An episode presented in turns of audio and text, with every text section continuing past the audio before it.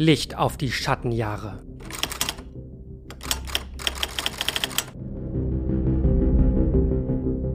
Es ist der 16. November 2020. Mein Name ist Philipp und herzlich willkommen zu Licht auf die Schattenjahre, der Christian Lindner Podcast Nummer 1 für Deutschland. Wir gucken uns heute in Christian Lindners Autobiografie ein weiteres Wahlkampfkapitel an.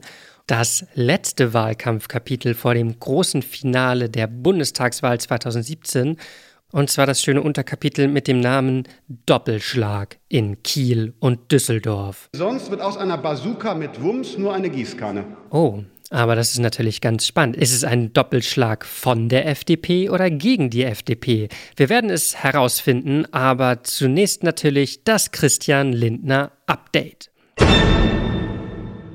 So, wir machen das heute ein kleines bisschen anders denn wir sind ja immer noch so ein bisschen auf der Suche nach dem Profil der FDP, dass sie sich in dieser Corona-Zeit erarbeitet. Also wie sie diese schwierige Situation nutzen kann, um ihre eigenen politischen Überzeugungen praktisch als markantes und sehr wählbares Profil irgendwie im öffentlichen Diskurs zu platzieren. Die Sache dabei ist, wie kommt man an die Überschriften? Das haben wir auch immer wieder gesehen. Aufmerksamkeitsökonomie, das ist schwierig. Es ist schwierig, auch wenn man noch so viele Pressemitteilungen verschickt, dass das von den Redaktionen aufgegriffen wird. In der letzten Woche bin ich über ein paar Überschriften gestolpert, in denen die FDP vorgekommen ist. Und zwar ging es da zum einen um Geisterzüge der Deutschen Bahn, also halbvolle Zugfahrten, die letztlich den Steuerzahler viel Geld kosten. Dann ging es um Zombie-Unternehmen. Das ist schon eher so ein kerniges FDP-Thema. Also, dass nicht liquide Unternehmen jetzt mit Corona-Maßnahmen noch so zombie-mäßig am Leben erhalten werden und dass das eigentlich so eine Art Blaseneffekt hat, der sogar ansteckend für den Rest der Wirtschaft sein könnte. Also Obacht vor den Zombie-Unternehmen. Und zuletzt eine Überschrift dafür, für eine bundesweite zentrale Erfassungsstelle für freie Plätze in Frauenhäusern, weil es wohl ein Riesenproblem ist, dass Frauenhäuser häufig überlaufen sind und dass dann Frauen, die Hilfe brauchen, keine Ahnung haben, wo sie sich hinwenden sollen, wenn ihr örtliches Frauenhaus sowas sagt wie, ja, wir sind voll. Da will die FDP eine bundesweite zentrale Erfassungsstelle einrichten. Das sind alles drei gute und richtige Sachen, sage ich jetzt erstmal so. Hier keine Zombie-Unternehmen, keine sinnlose Überkapazität im Nahverkehr und Gewalt gegen Frauen bekämpfen. Das sind die Sachen, wo es die FDP diese Woche in die Schlagzeilen mitgeschafft hat, mal von landespolitischen Sachen abgesehen. Auf der einen Seite gut für die FDP, denke ich mal, weil das jetzt nicht Schlagzeilen sind, die diese Vorurteile von irgendwie sowas von wegen wie Millionärspartei weiter befeuern. Auf der anderen Seite, ah, so richtig krasse Profilierung sehe ich da drin nicht. Aber am Freitag war Christian Lindner im Morgenmagazin. Das ist ja, wie wir alle wissen, der Ort, wo das politische Bewusstsein der Republik eigentlich und wirklich geformt wird wo man also ein paar Minuten hat, um der Republik, wie sie sich gerade einen Toast reindrückt oder sich die Schuhe zubindet, nochmal so aus dem Wohnzimmerhintergrund ganz markig und ganz konkret zu sagen, wofür die Partei gerade steht, wie der Diskurs gerade ist und warum die eigene Partei eine sehr, sehr, sehr gute Wahl sein könnte. Und das gucken wir uns jetzt einfach mal in Gänze an mit Live-Kommentaren von mir. Das Ganze geht viereinhalb Minuten, also wirklich verdichtet. Wie gesagt, während man am Smoothie Maker steht oder auf sein Frühstücksei wartet, da nochmal schnell ganz kondensiert das Profil der Partei vermitteln. Und wir sind ja genau auf der Suche nach dem Profil und das ist ja so ein wichtiger Termin, da kann Lindner sich jetzt wirklich nicht beschweren, dass er in der Aufmerksamkeitsökonomie nicht vorkommt. Wie also macht er es? Hören wir einfach mal rein. Willkommen, Christian Lindner. Herr Lindner, die Zahlen steigen enorm, wir haben es gerade gesehen. Die Intensivstationen machen sich Sorgen, weil auch hier die Belastung sehr stark ansteigt. Sie waren sehr kritisch gegenüber diesem begrenzten Lockdown. Sind Sie das angesichts dieser Zahlen jetzt immer noch? Ja, wir haben immer noch Zweifel, dass das das richtige Instrument ist. Klar ist, wir müssen die Kontakte beschränken. Daran kann es gar keinen Zweifel geben. Aber die Frage, die sich stellt, ist, was ist die äh, richtige Antwort zu diesem Zeitpunkt? Und die Bereiche, wo es eben äh, kein Infektionsgeschehen gegeben hat, also etwa die Gastronomie, wo auf Hygiene und Abstand geachtet werden kann, äh, die zu schließen, das hat keinen Effekt auf die Pandemie ähm, zumindest keinen größeren Effekt auf die Pandemie im Verhältnis zu dem Schaden, der entsteht. Ich glaube, angesichts der Zahlen müssen wir über eine Modifikation der Strategie nachdenken. Mich besorgt insbesondere, dass ältere Menschen in zunehmendem Maße betroffen sind. Und da wünsche ich mir von der Regierung äh, eine Antwort. Warum geben wir, um jetzt mal Vorschläge zu machen? So, bevor wir zu seinen Vorschlägen kommen, was natürlich das wirklich Spannende ist, erstmal lohnt es sich, glaube ich, hier zu sagen, dass er damit einsteigt, dass er sagt, ja, der Lockdown, er ist kritisch, aber Kontakte müssen beschränkt werden. Hier ganz vorsichtig, also nicht in so eine Ecke gestellt zu werden von Corona-Skeptikern. Also es geht ja hier darum, für die FDP so staatstragend zu wirken. Es ist auch ganz schön, wie Lindner hier so ganz langsam und sehr tief spricht und dieses Staatstragende auch sehr ruhig und gelassen versucht, in, über die Fernsehkanäle in die Köpfe zu bringen. So, Kontakte, sagt er, müssen beschränkt werden. Das ist überhaupt keine Frage. Auf der anderen Seite fragt er sich, warum zum Beispiel in der Gastronomie, wo es kein Infektionsgeschehen gab, warum das geschlossen werden soll. Und da sagt er, da ist die Regierung Antworten schuldig. Und das hätte nun wirklich jede Oppositionspartei sagen können. Hier hätte ich mir von der FDP wirklich einiges mehr gewünscht. Zum einen, dass er hier nochmal ganz klar betont, dass er nicht einfach behauptet, dass es in der Gastronomie keine Infektionsgeschehen gab, sondern hier hätte er den Finger drauflegen müssen, dass die FDP eine rational diskutierende Partei ist und auf Zahlen verweisen müssen. Ich glaube, das wäre der richtige Ort gewesen, so rein für die Überzeugung her, um zu sagen, hey, wir machen nicht irgendwas, wir sind mit einem Ohr am Labortisch. Auf der anderen Seite sagte die Regierung ist Antworten schuldig. Das ist so eine langweilige Phrase, wo ich auch den Eindruck habe, da hätte die FDP deutlich mehr auf ihr Profil hin rhetorisieren können. Also, was ist das Profil der FDP? Legalismus, Bürgerrechte, überhaupt Rechtssicherheit. Das wäre doch ein Ort gewesen, um nochmal darauf hinzuweisen, dass die Regierung nicht der FDP die Antworten schuldig ist, sondern dass selbst die Gerichte die Antworten der Regierung nicht hinreichend finden. Also, das ist ein relativ langes Opening Statement hier von Lindner gewesen und ich glaube, er hat hier ähm, wie gesagt, ich glaube ja nach wie vor, dass für die FDP politisch diese Corona-Situation im Moment eigentlich wie so ein Freistoß ist. Und er klingt hier halt wie ein x-beliebiger Oppositioneller und er klingt hier nicht wie der Parteivorsitzende und Fraktionsführer der Freien Demokraten. Naja, aber vielleicht wird es ja in den Vorschlägen, die er jetzt vorstellen wird, besser.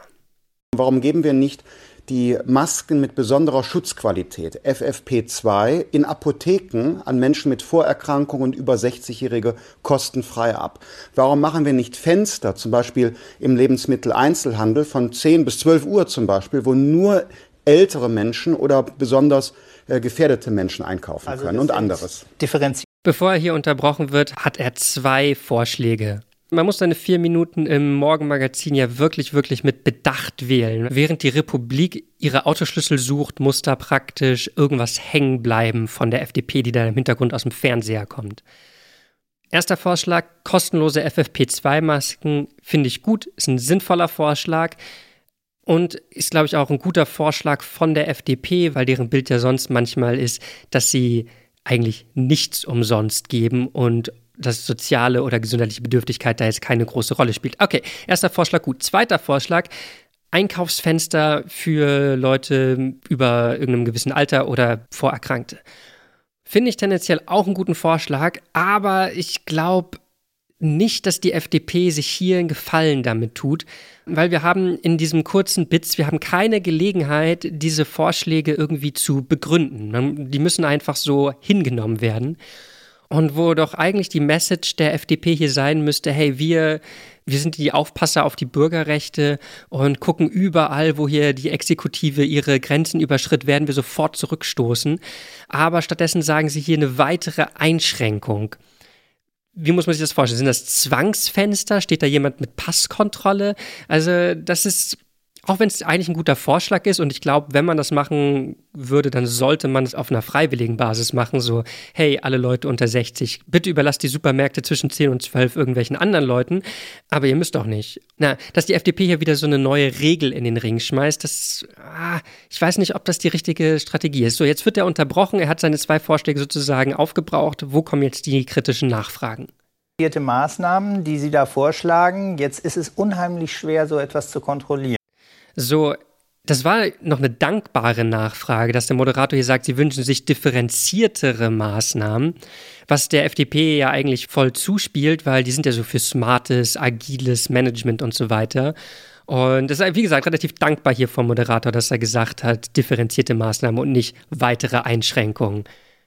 Und dass die Gastronomie ganz außen vor war bei den Ansteckungen, ist auch zumindest umstritten. Wie soll man das im Einzelnen da ist es nämlich, ne? Hier wird da, wo er eben, wo Lindner eben nicht betont hat, dass er mit einem Ohr am Labortisch ist, wird ihm das jetzt sofort eine Minute später als weiteres Schall und Rauch verbreiten vorgeworfen. Fall kontrollieren, dann messen die Ordnungsämter nachher nur noch Abstände in Kneipen. Die Zahlen ähm, der Zustimmung zur Regierung sind ja eigentlich ein Kompliment an die Bevölkerung. Ich glaube.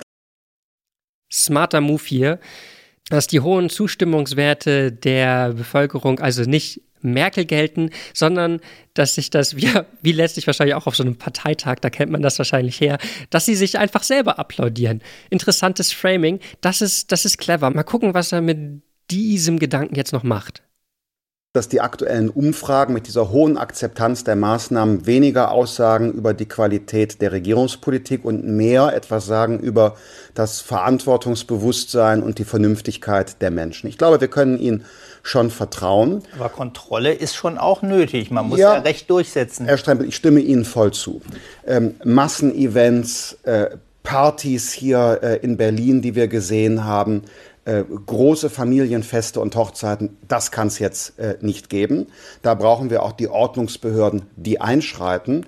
Aber ähm, die Gastronomen, die sich vorbereitet haben, äh, Bevor wir jetzt wieder zu den Gastronomen kommen, dieses eine, die deutsche Bevölkerung applaudiert sich selbst für ihre Vernunft.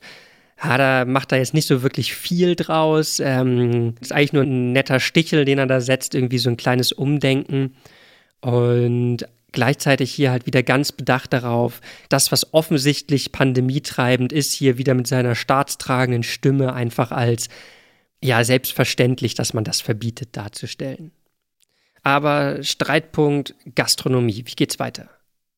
Jetzt auf Herbst und Winter, die zum Beispiel draußen ein Zelt aufgebaut haben, einen Heizpilz haben und wo dann Menschen aus dem persönlichen Lebensumfeld, die in häuslicher Gemeinschaft leben, da sehe ich kein äh, Problem. Wir müssen ja schauen, dass wir eine Strategie entwickeln, die durchhaltbar ist. Äh, ich habe schon äh, Anfang November gesagt, das, was jetzt an Maßnahmen eingeleitet wird, das wird nicht Ende November zu Ende sein. Wo wird das Ende sein? Das ist jetzt nicht absehbar.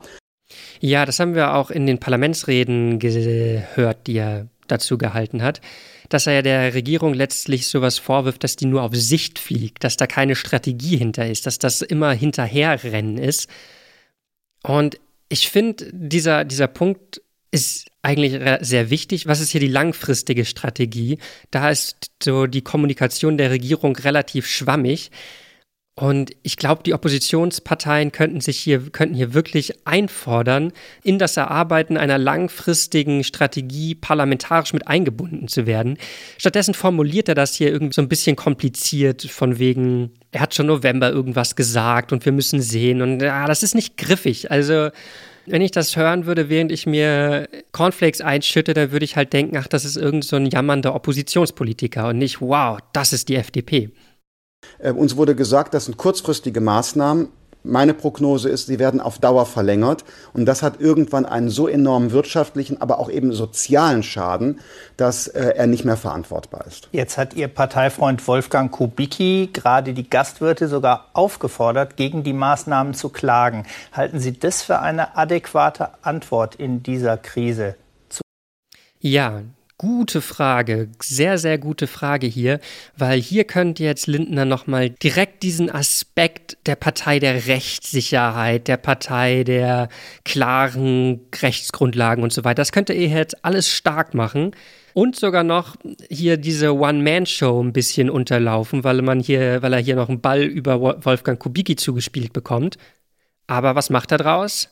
Klagen aufzufordern. Ich glaube, dass wir im Parlament die richtigen Rechtsgrundlagen schaffen müssen. Ähm Auf die Frage nicht geantwortet, kommt Wischiwaschi rüber, dann hier langer Kritikpunkt von wegen, die Parlamente werden nicht richtig eingebunden.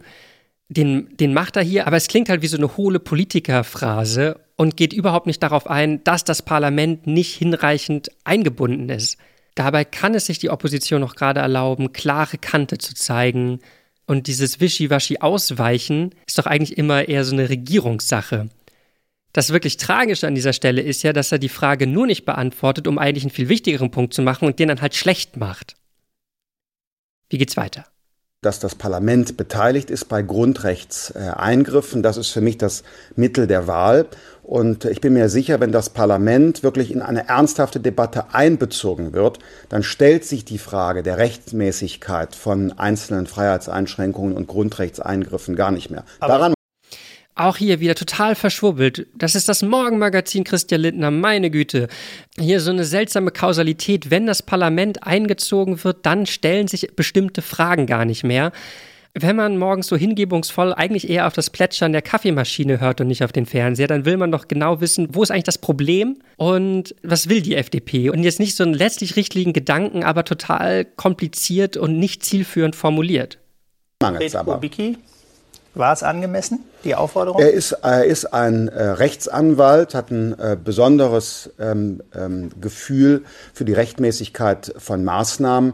Und äh, ich meine, wir haben eine unabhängige Justiz. Äh, jede Frau und jeder Mann kann diese Justiz, wenn man sich in seinen Rechten äh, betroffen fühlt, anrufen und darauf hinzuweisen, wie der Kollege Kubicki das gemacht hat, kann in einem Rechtsstaat nie falsch sein. Sagt der FDP-Chef Christian Lindner. Danke für den Besuch heute Morgen. Gerne. Und weiter geht's mit euch in Köln. So, ich verstehe einfach nicht, warum er diese Sache von Kubicki nicht einfach nicht einfach unterstützt hat. Ich sehe hier eigentlich so viel Anschlussfähigkeit an Grundwerte der FDP, aber auf der anderen Seite, wenn er so dezidiert darum herumredet, glaube ich, dass es da auch einen strategischen Grund gibt, den ich wahrscheinlich einfach nicht sehe, wo man wahrscheinlich einfach mal mit jemandem von der FDP kurz sprechen müsste, um das um da dieses Kalkül nachvollziehen zu können. Also ich gebe ihm da jetzt einfach mal so einen Zweifelsvorschuss, dass er da schon seine Gründe für hat, aber ich verstehe es halt trotzdem nicht und alles in allem war dieses Morgenmagazin die Chance, die FDP, wie gesagt, irgendwo zwischen einer GroKo zu platzieren, die so wirkt, als würde sie manchmal auch nur auf Sicht fliegen und all den skeptischen Idioten. Da wäre der Mittelgrund gewesen und Christian Lindner hat, pff, naja, nicht überzeugt. Also ich glaube, wenn man das hier im Hintergrund laufen hat, während man eigentlich gerade damit beschäftigt ist, die Kinder zur Schule zu bringen, dann bleibt einfach nichts hängen, außer vielleicht die eine Sache, die Wolfgang Kubicki gesagt hat, die dann aber sofort wieder runtergespielt wurde. Schade, schade, ich gebe ihm hierfür, sagen wir mal, anderthalb von fünf Sternen. So, das war das Christian Lindner Update für die Woche vom 9. November. Wir haben heute wieder ein Wahlkampfkapitel vor uns und von denen hatten wir ja schon so einige in den letzten Monaten. Und im Endeffekt ist es ja immer ein sehr ähnliches Lied und wir wollen uns da jetzt nicht so lange drin verheddern. Schön ist es, dass wir noch mal ein paar Wahlwerbespots anhören können, weil die sind ja immer so schön bei der FDP. Und wir halten jetzt, jetzt gar nicht so lange damit auf. Wir gucken einfach auf die wichtigen Punkte und hören uns die schönen Wahlwerbespots an. Wir fangen in der falschen Reihenfolge an, weil Christian Lindner auch Schleswig-Holstein 2017 nur ganz kurz behandelt, wo Wolfgang Kubicki Spitzenkandidat ist. Darum frühstücken wir das auch zu Beginn hier ab. Machen Sie sich bereit, liebe Hörerinnen und Hörer, für 90 Sekunden erstklassige Wolfgang Kubicki-Unterhaltung. Wie klingt die FDP in Kiel? Strande ist äh, der Ort, an dem ich wirklich das Gefühl habe, hier bist du zu Hause, hier bist du angekommen. Wenn man so akzeptiert wird, wie man ist, den Anzug wegschmeißen, ein Poloshirt anziehen, aufs Brot gehen, ein bisschen Wein trinken, das ist das, was Kraft gibt. Und äh, deshalb ist Familie, meine Kinder, meine Frau, meine Freunde sind extrem wichtig für mein Leben. Schleswig-Holstein ist das Land mit den glücklichsten Menschen in Deutschland. Aber wirtschaftlich sind wir wirklich ganz weit hinten. Die mangelnden Investitionen, die wir in Schleswig-Holstein haben, die unzureichenden äh, Ausgaben für Bildung, die Überforderung von Polizei und Staatsanwaltschaft, All das muss beseitigt werden, wenn Schleswig-Holstein nach vorne will. Schnellstmöglich müssen unsere Straßen in Stand gesetzt werden. Schnellstmöglich muss der Breitbandausbau ins Werk gesetzt werden. Die Überlebensfähigkeit ganzer Landstriche wird davon abhängen, dass man nicht kommunikativ abgeschnitten ist. Wir brauchen dringend die kostenfreie Kita, weil es äh, den jungen Menschen, die gerade eine Familie gründen, nicht zuzumuten ist, dass auf ihren Schultern alles. So, wir brechen das doch mal ein bisschen früher ab, weil pff, muss man jetzt, sich jetzt, glaube ich, auch nicht ganz anhören. Man hat es verstanden. Erinnert mich ein bisschen an den Wahlwerbespot von Volker Wissing. Auch so sehr heimatverbunden. Dann dazu diese viel gut Dudel-Musik und alles auf Wolfgang Kubicki hingeschnitten, der auch erstmal mit so ein bisschen persönlichem Kram anfängt. Ja, Freizeit ist einfach auf dem Boot, ein bisschen Wein trinken im Poloshirt. Das ist auf der einen Seite natürlich wieder genau Futter für Leute, die in der FDP immer noch die Millionärspartei sehen. Auf der anderen Seite ist Wolfgang Kubicki halt nun mal so ein Typ. Und wenn man authentischen Wahlkampf machen will, dann darf man das jetzt auch nicht verschweigen. Los wird man es ja eh nicht. Von dem her, ja, Wein trinken auf dem Boot und dabei über kostenlose Kita-Plätze nachdenken, das ist doch eigentlich, das ist doch eigentlich ganz nett. Und die Wählerinnen und Wähler Schleswig-Holsteins haben das auch direkt belohnt mit mehr als 10 Prozent für die FDP. Wolfgang Kubicki ist da einfach, das ist eine Figur, auf die sich die Partei, glaube ich, wirklich verlassen kann. Und außerdem tut es natürlich der FDP auch super gut im Wahljahr, also im Bundeswahljahr 2017, so ein gutes Ergebnis in Schleswig-Holstein einzufahren. Okay, aber wie sieht das in NRW aus? Lindners Heimatbundesland, wie wir alle wissen. Die Ausgangssituation ist da, dass also im Moment noch Grüne und SPD unter Hannelore Kraft zusammen regieren und Lindner da überhaupt nicht mit einverstanden ist. Er wirft dieser Koalition vor, dass die Grünen rein ideologische Politik machen und damit so ein organisches Wachsen im Land verhindern. Ein Beispiel, das er nennt, ist, dass die Inklusion im Schulsystem vorangetrieben wird. Was er nicht schlecht findet, schlecht findet er, dass das ohne Rücksicht auf Verluste durchgepeitscht wird die Schulen nicht richtig darauf vorbereitet werden und letztlich die Qualität des Unterrichts darunter leidet, nicht wegen den inkludierten Schülern und Schülerinnen wohlgemerkt, sondern weil das übers Knie gebrochen wird als Maßnahme. Und ähnlich dieses übers Kniebrechen, dieses ideologische übers Kniebrechen, das zieht sich als Kritik gegenüber den Grünen gerade in diesem Kapitel durch. Aber das ist ja, glaube ich, eh ein Problem, das Lindner mit den Grünen hat. Er sagt dann auch noch, ja, die Bürokratie wurde sinnlos aufgebauscht und so weiter und so fort. Hannelore Kraft dagegen, die starke Frau der SPD in Düsseldorf, habe sich zu lange einfach nur auf ihrem Sympathiefaktor ausgeruht und über Yay, Yay, Hannelore keine wirkliche inhaltliche Position für ihre Partei erarbeitet. Mit der FDP zusammen in der Opposition sitzt Armin Laschet von der CDU, der aber, um sich mögliche großkoalitionäre Chancen nicht zu verbauen, einen relativ milden Wahlkampf führt. Stattdessen aber Lindner, der hat nichts zu verlieren, er geht hier in die Vollen, er schießt aus allen Rohren und obwohl er eigentlich für den Bundestag kandidieren will, tritt er hier in NRW als Spitzenkandidat an. Hat da so einen kleinen Moment, wo er überlegt, hier so ganz ganz echt, ganz true zu sein und zu sagen, nein, ich will in den Bundestag und das können ruhig alle Wählerinnen und Wähler wissen. Darum kandidiere ich nicht für NRW. Was soll denn das? Das ist doch Wählerverarsche. Und wenn es mit dem Bundestag nicht klappt, dann stehe ich halt ohne Mandat da. Ist so, ist so. Also so die Einstellung fährt er so ein bisschen und er schreibt sogar, Zitat, in diesem Abenteuerregister gefiel ich mir eine Zeit lang. Manchmal ist der Grad zwischen Mut und Übermut ein schmaler. Zitat Ende aber seine etwas weniger übermütigen Parteifreundinnen und Freunde raten ihm dann davon ab. Und wie gesagt, er wird dann Spitzenkandidat mit einem krassen Wahlkampf, der einfach, ähm, also der vor allem Rot-Grün total in Grund und Boden basht. Außerdem, was für uns im Sinne der politischen Inszenierung viel interessanter ist, ist, dass in NRW das erste Mal einer seiner geilen Schwarz-Weiß-Werbespots Premiere hat. Man kennt den aus dem Bundestagswahlkampf ja ganz gut, aber den aus NRW, den hatte ich tatsächlich noch nicht gesehen.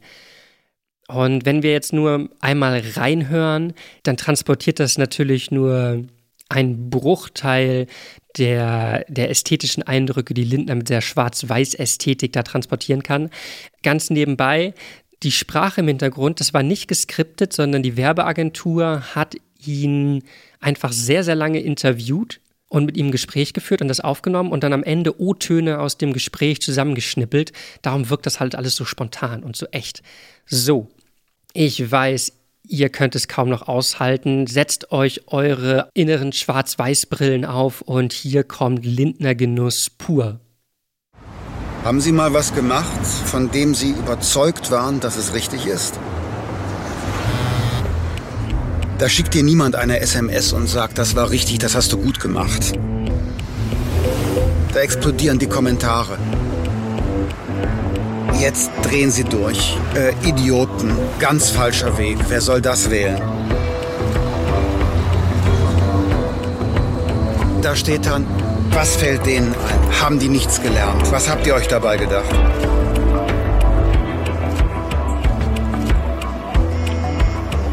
Alle möglichen Leute werden nervös und sagen, du sprichst zu viel über Steuern immer noch. Du sprichst zu viel über Start-ups. Wen betrifft das? Die Digitalisierung, ein Nebenthema. Warum sprecht ihr über Schulen? Rechtsstaat, falsches Thema. Stau, Quatsch. Bürokratismus interessiert keinen. Wir müssen nach links, nein, nach rechts, besser in die Mitte. Du hast das alles vorher gewusst und trotzdem gemacht. Weil es um etwas geht.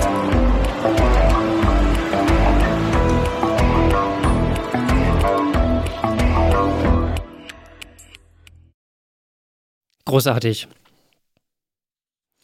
So, die FDP inszeniert sich zusammen mit der Plakatkampagne halt auch so ein bisschen als edgy Widerstandspartei gegen rot-grünen Ideologiebürokratismus. Und Christian Lindner gibt hier selber den Kommentar ab, dass dieser Wahlwerbspot ein bisschen wirkt wie ein Film noir. Ja, ähm, ist natürlich ein, ein wunderbares Anschauungsobjekt dafür, was ich an der FDP und speziell an Christian Lindner spannend und faszinierend finde und warum ich überhaupt diesen Podcast mache. Es ist einfach alles drin, ne? So hier Rechtsstaat, so ein bisschen die Echtheit, neue Politiker, agil denken, auch so ein bisschen fresh sein. Ähm, dann er geht sogar selber noch so ein bisschen ironisch auf diese Kritik ein, die ich immer an ihm habe. Äh, warum redet ihr immer über Steuern? Ja, also wenn Christian Lindner so wäre wie in diesem Wahlwerbespot, dann wäre das vielleicht, dann würde ich da vielleicht irgendwann an der Wahlurne doch nochmal schwach werden. Aber er sagt, ob man schon mal was gemacht hat, von dem man dachte, dass es richtig war. Ich weiß nicht, Christian Lindner, fandest du, dass dein Auftritt im Morgenmagazin, dass das, dass, das, äh, dass das das Richtige war? War das genau der Auftritt, den du mit dieser Inszenierung vorbereitet hast? Obwohl es dir wichtig war, hast du das Gefühl, hier richtig eingestanden zu haben für alles? Und ich glaube, eine SMS, dass es gut gelaufen ist, hat dir danach auch keiner geschickt. Ja, also ganz schönes Anschauungsobjekt für praktisch meine Einstellung zur FDP mal in der Nussschale. Der Wahlwerbespot hat gut funktioniert. Mittlerweile regiert in NRW ja Schwarz-Gelb zusammen mit Armin Laschet, aber dass dieser Wahlkampf auch Spuren hinterlassen hat, das zeigt eine kleine Anekdote, nämlich eines der Bilder im Wahlwerbespot ist, wie Lindner im T-Shirt, im verschützten T-Shirt seine E-Mail checkt und einige Zeitungen haben daraus wohl Unterhemd gemacht und dann wurde es weitergesponnen in Christian Lindner zieht sich für Wahlwerbespot aus wo Christian Lindners Mutter, so schreibt er, ihm eine besorgte SMS geschickt hat, in der stand, Junge, was hast du getan? Ein weiteres sinnbildliches Beispiel für Christian Lindners Politik ist seine Beschreibung davon, wie er nach der NRW-Wahl in der großen Fernsehrunde saß und vom Frank Plasberg, dem Moderator, gefragt wurde, ja, also Schwarz-Gelb ist dann ja gebongt, oder? Ihr seid ja Wunschkoalitionspartner. Und Christian Lindner hat dann versucht, so die Eigenständigkeit der FDP und nicht den normalen Standard-Junior-Partnerplatz der CDU zu beziehen, sondern halt so ein bisschen darauf hinzuweisen, ja, dass die, dass die FDP auch ein eigenes Programm hat. Und da sagt Christian Lindner, was? Nein. Laschet ist nicht mein Wunschkoalitionspartner und er nicht seiner. Und das war dann natürlich gefundenes Fressen für alle, die der FDP so eine Pampigkeit auslegen wollten, eine Hochnäsigkeit. Und das ist so typisch für Lindner, dass er eigentlich seine Inszenierung ganz gut durchhält, aber dann immer so komische Ausfallmomente hat, wo man das Gefühl hat, ach, jetzt zeigt sich so eine Art wahres Gesicht. So der hochnäsige Lindner. Zum Beispiel genauso als es um Fridays for Future ging vor der Pandemie und ihm mal so rausgerutscht ist, dass die Kinder sich doch bitte hinter den Experten und Expertinnen einordnen sollen. Auch das, so ein kleiner Ausrutscher, eigentlich nur ein Satz, der ihm monatelang vorgehalten wird, weil Christian Lindner es dann immer irgendwie schafft, sich mit so Fehltritten doch noch den Anstrich eines hochnäsigen Politsnobs zu geben. Das ist ja wahrscheinlich auch nochmal spannend im Hinblick auf die Wahl nächstes Jahr, ob er es schafft, diese Ausrutscher in überschaubarer Zahl zu halten. Aber hat den Koalitionsverhandlungen im Großen und Ganzen keinen Abbruch getan. Zuletzt ja auch, weil Laschet und Lindner persönlich ziemlich gute Buddies sind. Und wir schließen heute diese Episode einfach mit einer kleinen Szene, mit einer kleinen lustigen Anekdote, die Lindner hier noch erzählt. Und dann ist auch Schluss für heute. So, Zitat. Gegen Ende der Verhandlungen trafen Laschet und ich uns in meiner Düsseldorfer Wohnung. Auf dem Balkon sprachen wir über die letzten offenen Sachfragen und die Ressortverteilung. Ich musste am frühen Abend zu einer Familienfeier in die Innenstadt. Armin bot an, mich schnell dort vorbeizubringen. Er ging voraus zu seinem Dienstwagen, den er an diesem Tag selbst pilotierte. Ich folgte mit ein paar Schritten Abstand. Als ich das griechische Restaurant neben meiner Wohnung passierte, hörte ich, wie die Gäste an den Tischen draußen raunten, da sei doch gerade der Laschet vorbeigefahren. Ich öffnete die Beifahrertüre von Armins Wagen, da rief einer der Restaurantgäste, der Laschet ist ja der Fahrer vom Lindner. Zitat Ende. So, das war Licht auf die Schattenjahre für diese Woche. Schön, dass ihr zugehört habt. Bis zum nächsten Mal. Mein Name ist Philipp. Macht's gut.